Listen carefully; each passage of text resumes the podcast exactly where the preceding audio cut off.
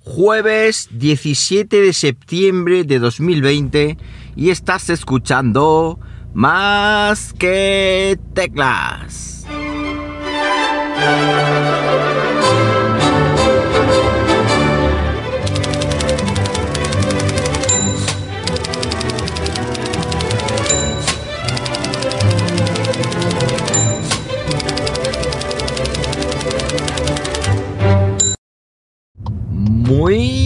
Días, las que las 7 y 6 de la mañana cuando estoy grabando esto y lo estoy haciendo pues como siempre aquí en Linares, Jaén, hoy con 21 grados nuevamente de temperatura en otra mañana súper calurosa. No sé cuándo, cuándo va a llegar el ansiado otoño, espero que pronto.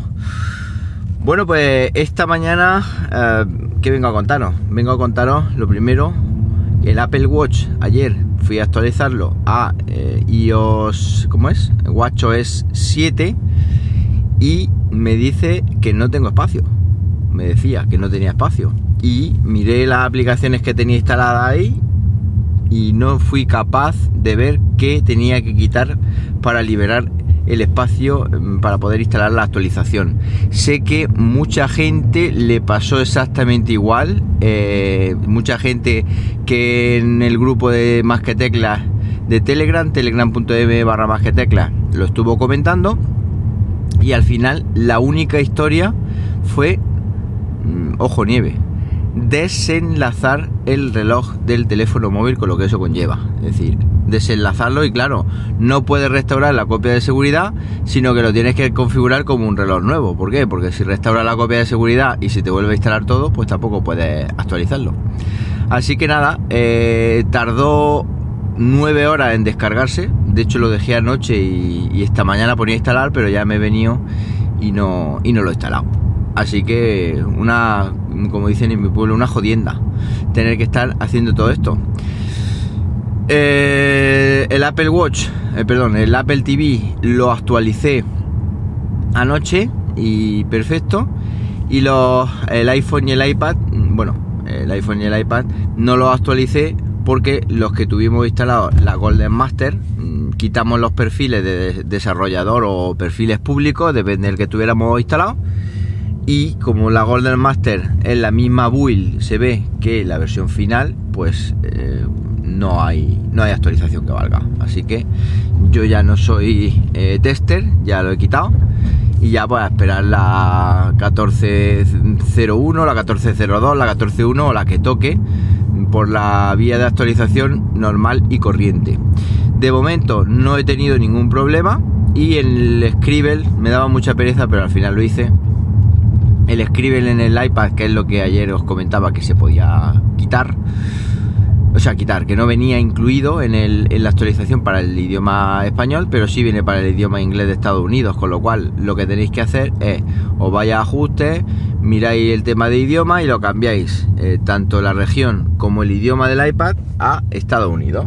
Entonces, eso lo hacéis, os vais al, al Pencil, activáis Scribble y luego volvéis al, idioma español y a los ajustes españoles sin problema. Y entonces, pues tendréis la posibilidad de poder escribir en campos de formulario, en campos de texto, en cualquier sitio con el lápiz y automáticamente os lo va a transformar a, a texto. Yo no sé cómo teniendo esto no sacan una aplicación que lo haga ya directamente, es decir, que tú escribas texto y lo traduzca en tiempo real según tú vas escribiendo. No, lo sé porque además es bastante preciso lo que he podido probar y por supuesto está en idioma español. Pero bueno, tenemos que recurrir para eso a otras, em, a otras aplicaciones como mm, Nevo, creo que lo hacía también. Y aplicaciones de terceros que hacen esto, pero bueno, igual en un futuro, una vez que experimenten esto y vean que funciona, pues igual lo hacen y, y todos contentos. Más cositas, las aplicaciones de Riddle son una primicia, una primicia, una perita en dulce. Son primicia cuando sacan algo nuevo, ¿eh? ¿eh? una perita en dulce, es decir, son aplicaciones totalmente gratuitas, cuidadas y con unas actualizaciones espectaculares. Es decir, ya tengo eh, Mail Eso sí, todavía en TestFly no ha salido la versión final. esta versión ya, la de TestFly, que por cierto ha movido a TestFly. Antes era en una especie de beta privada con una aplicación que se llama Early Access, pero ahora ya no. Ahora ya, en esta ocasión, la ha movido a, a TestFly. Espero que hagan lo mismo con las otras aplicaciones, porque creo que eh, la otra, la, que, la aplicación de test que ellos tenían de hacer test público no, estaba antes de estar TestFly, creo recordar. Entonces por eso la sacaron, pero ahora que está TestFly ya hace tiempo y este movimiento, pues igual algunas vienen después. Bueno, eh, pues ahí ya incorpora esta Spark, incorpora los widgets, un montón de widgets que tú puedes, eh, digamos, configurar para poder ver ahí correo electrónico, personas, en fin, un montón de cositas interesantes. También ayer se actualizó Scanner Pro, que es posiblemente, y sin el posiblemente, mm, la mejor aplicación que hay para escanear documentos a día de hoy en el, teléfono. Lo digo así, y digo, alguno dirá, no, pero es que esta. No, yo he probado un montón y sinceramente, Riddle Scanner Pro eh, es la mejor, sin duda. Pues ayer se actualizó también con el widget. Esta ya así de manera oficial eh, de manera sin el test fly este ni nada de eso, ya la podéis descargar todo el mundo. Y podemos tener un widget por ejemplo pues de los últimos documentos que hemos escaneado o incluso pues para iniciar el escaneo de algún otro documento. Los widgets son más para ver cosas. Mm, me hubiera gustado que hubieran tenido más funcionalidad es decir que hubieras clicado dentro de algún elemento de algún widget pero claro entiendo el espacio. Aunque posiblemente eso llegue en una futura actualización de iOS o de iPadOS, casi seguro. Y luego hay una que se ha actualizado recientemente que no tiene nada que ver a lo mejor con lo que voy a contar, con lo que no con lo que voy a contar, con lo que acabo de contar, que se llama Documents.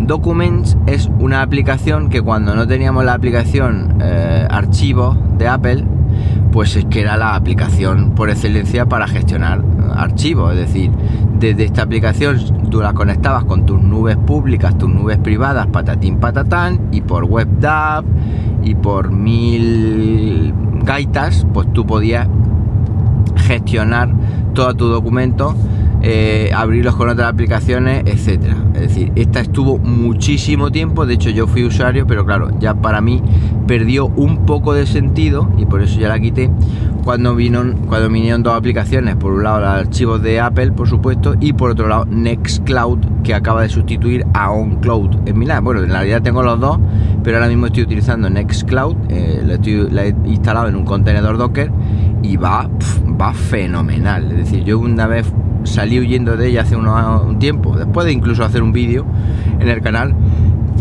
salí huyendo de ella porque iba un poco lenta y fallaba mucho, no se, eh, no se verían bien los archivos y tal, pero es que ahora mismo la integración de Nextcloud va espectacular.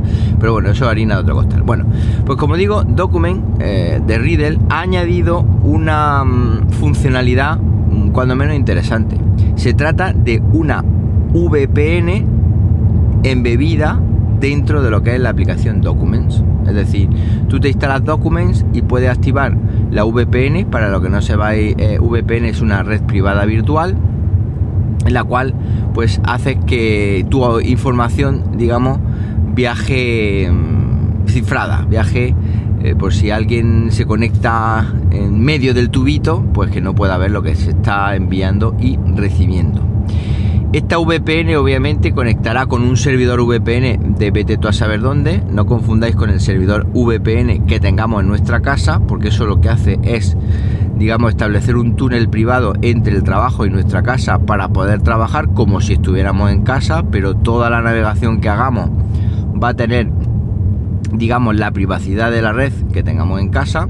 Esta VPN, pues es, no sé dónde estará el servidor, en X, en X lugar. Con esto, lo bueno que tiene es que, mm, bueno, yo de momento no lo he probado, sí que lo he leído, es que tú, una vez que activas la VPN en, um, en, Documents de Riddle, pues esa VPN, claro, se instala en el sistema y queda el sistema amparado por toda la VPN, al igual que hace OpenVPN o hacer cualquier sistema eh, que tengamos de VPN. Entonces con eso tu información va, va a viajar cifrada no solo dentro de lo que es la propia aplicación de Documents de Riddle, sino que además pues cualquier aplicación que hablamos, que hablamos, eh, que hablamos, que abramos. ¿Esto qué quiere decir? Pues quiere decir que eh, si yo instalo esta aplicación puedo navegar de forma privada y eso sí, en el plan gratuito, porque todo no va a ser perfecto, solamente puedo gastar 50 megas eh, o 50, 50 gigas, 50 megas, que es muy poco. Ya no sé si al día o al mes, ya no lo sé. Bueno, está limitado a, está limitado el plan gratuito y luego existe un plan de pago que lo han llamado premium o no sé qué, que pagas todos los meses y me imagino que te quitará el límite. Para aquella gente que no quiere tener un servidor VPN en su casa y que quiere tenerlo todo ahí centralizado y tal, pues esta sería una buena opción. Existe Bear, que no es una VPN, o sea, que no es gratuito, que también es una VPN que te da algo gratuito, pero luego te cobra. Y lo interesante sería, mal podcaster, pero falta de tiempo, comparar precios, lo dejo como, como ejercicio de clase, comparar los precios de Bear y eh, el VPN que trae Documents para ver cuál de los de los dos planes merece mejor, merece más la pena y así pues podemos elegir uno u otro en función de lo que nos convenga y del ahorro que nos, que nos llevamos.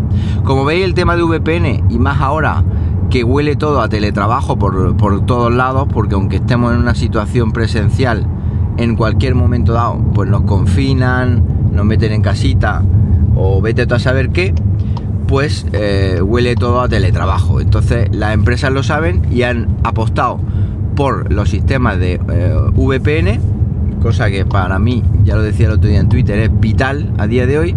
Y también están apostando, como no, pues por el tema de videoconferencia, eh, conferencias online, sistemas de mensajería, etcétera. Es decir, todo lo que nos permite trabajar en remoto.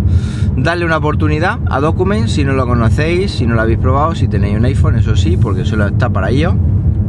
Y me vais contando qué tal. Bueno, pues nada más. Esto es lo que tenía pensado contaros hoy, que voy un poquito más tarde para cualquier cosita. Ya sabéis, arroba JM Ramírez en Twitter. Ahí me tenéis. Y nada más, que paséis un buenísimo jueves. Y como siempre os digo, nos hablamos pronto. ¿Por qué no? Venga, un abrazo.